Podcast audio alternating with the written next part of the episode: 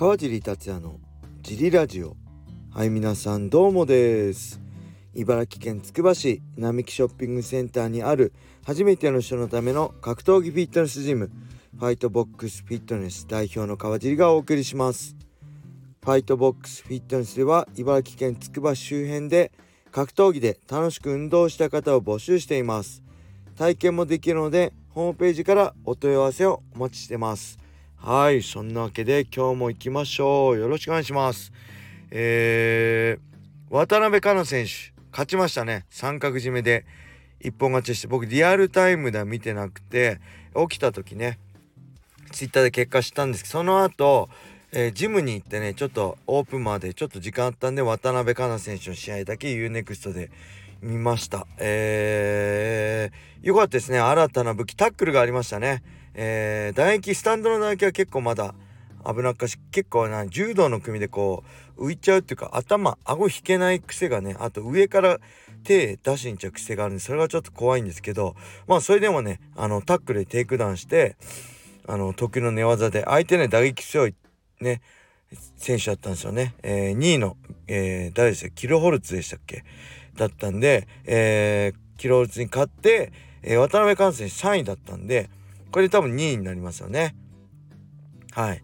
で王者が、えー、この、えー、去年負けてるカムーシェで、えー、と1位が、えー、前王者のベラスケスさんでもう最悪、えー、もう一回ベラスケスとやって勝ってまあ運が良ければダイレクトで、えー、次タイトルマッチありえるんじゃないですかね。本戦本人もね年末のベラトル日本大会でやりたいって言ってるんで是非そこでね、えー、やってほしいです。タックル素晴らしかったですね。だからちょっとタックル入る時の頭の出す方がちょっと逆だったのはちょっとあれだとカウンターの膝とかねもらいやすいね僕は逆に入れますね。はい。ちょっと普通とは僕の入り方は逆なんですけど僕はタックルのカウンターでひ、ね、膝とかミドル食らうの嫌なんで頭逆に入れますね。あの前側の方に頭入れます。はい。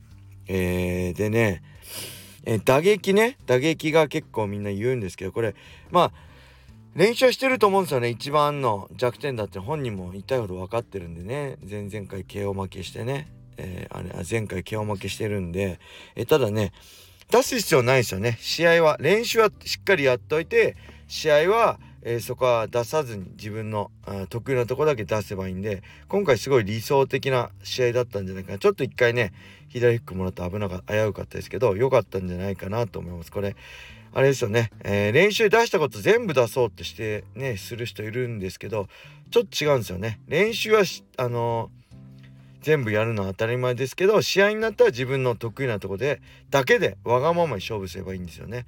青木真也とかもいい例で青木って打撃ものテクニックもすごいし打撃もうまいんですけど試合練習もしっかりしてるけど試合じゃ出さないですよね。組に徹底しますよね。それでいいと思うんですよね命名は。はい、で逆に、えー、俺は打撃で KO するから練習では寝技はそこそこに打撃でケアをするからタックル切る練習すればいいやってあんまりグラップリングを追求しない。これ一番ダメな逆ですね。はい。練習は全てやっといて、えー、一番自分の得意なとこだけで勝負するのはいいけど、えー、自分の自分はこう試合で勝ちたいから必要ないところは練習ししないっていうのはダメですね、えー、練習は全てやってなるべく知らない技もなくす。自分ができるできないできるできないんじゃなくて知らない技は、えー、試合の時にねかけられたら反応遅れるんでなるべくできなくてもいいけど知っとくのが、えー、ベストですね。はい、えー、あとはねジムはねあジムは大盛況でしたね。えー、オープンのビギナーから多かったしサーキットはね、えー、17人ぐらいいてもう、えー、道具使ってできなかったんで自重でみんなやってもらいました、えー腕立てタッチペアで腕立てしてタッチするのと、えー、あとタオル引きですね、えー、昭和的トレーニングです。タオル引きで背中やったりあとペアになってジャンプそれぞれ交互に、えー、その時間内やったりあとはプランクしつつ、え、肩タッチされたら肩タッチし仕返すとかね足上げたら足上げるとか、え、プランクミラーやって最後はバーピーやって指名した。めちゃくちゃ多かったです、えー、レディースクラスもね15時15分から、えー、一番これ週の中一番人数少ない。多い少ない時はね1人とかね2人の時もいるんです。今日は6人いたんです。ごい盛況でしてすごい嬉しかったですね。ここ穴場なんで来れる人はね是非土曜日15時15分からのレディースクラス来てください。はい。あとはね、何かあったかな。あ、えー、前言ったね、えー、ジムで30年ぶりに再会した生徒とね、先生。今お互い大人になってますけどね。なんか、飲み行ったらしいですね。金曜の夜に。なんかそれを先生から聞きました。なんかいいですね。自分で出会って飲みに行くって素晴らしいですね。うん。あとはね、えー、最後のねフリークラスの最後20分ぐらいねライトスパーやりたい人はライトスパーやるんですけどそれやっぱ中学生とね、まあ、40代とかね50代の大人が一緒にスパーやってるね姿あと女性とね男性も分け立つ分け立てなくねスパーリングやる姿を見てすごいね、えー、僕は理想とするねエンジョイマーシャルアーツコミュニケーションこれがしっかりできてるんじゃないかと思ってちょっと嬉しくなりましたね。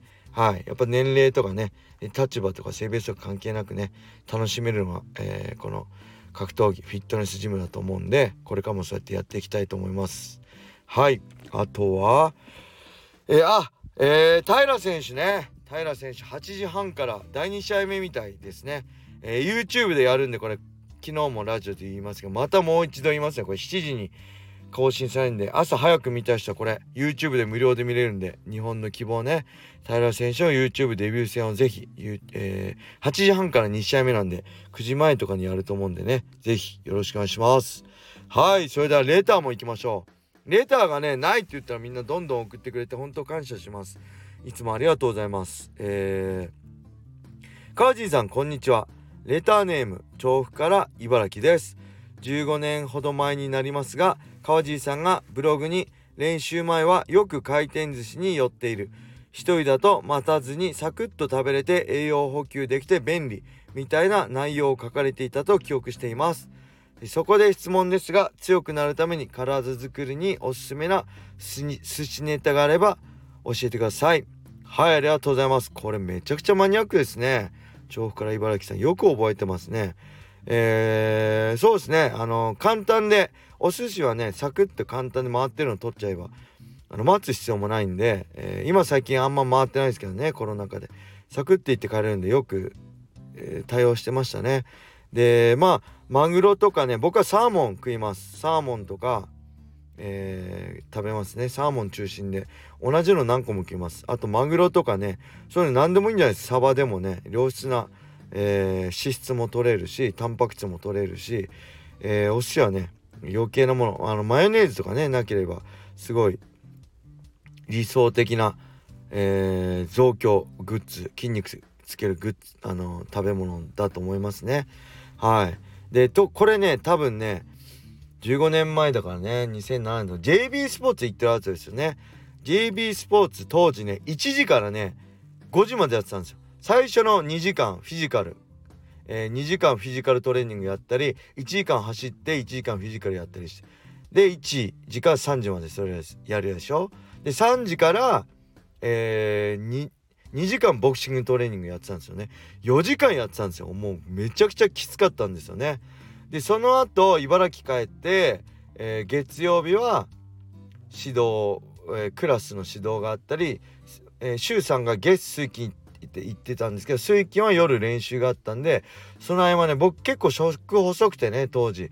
あのー、食欲なかったんですよ。ただ食べないと夜の練習できないんであのー、でしかもね5時に終わってねそのまま、えー、茨城帰ったら7時前とかになっちゃって、えジムのね練習とか指導が7時半からなんでサクッと食えるようにジムの近くのねティーブラッドの近くのはま寿司行ってね5皿だけ食べてパッて行ってます。そのためのねあの、寿司だったんですよね。待ってる時間がなかったんで、うん、注文して、うん、で今でも忘れらんないですけどえー、来人のね煽り VTR やってくれて佐藤大輔さんがね、えー、茨城まで来てくれて一緒にそこのジムの近くのはま寿司でご飯食べたんですよね。これ前も言ったかな。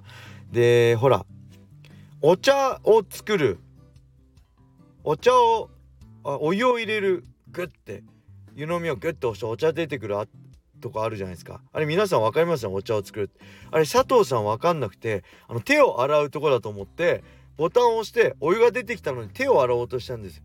それであっちってなってあのね聞いたらね初めて回転寿司行ったって言ってましたね。あの時佐藤さんだいぶもう今の30代とかでしたよね。はい。なんであすごいいいとこのあのー、家庭なんだろうなと思いました。僕なんかかいあの、むしろ回転したことない寿司なんか行ったことなかったですからね子供の時。はいなんですごいなと思いましたね。はいそれぐらいでしょうかね。えー、まだねレターちょっと溜まってるんで本当ありがとうございます。これからもねレターをお通し出しお待ちしております。えー、それでは今日はこんな感じで終わりにしたいと思います。皆様良い一日を。またね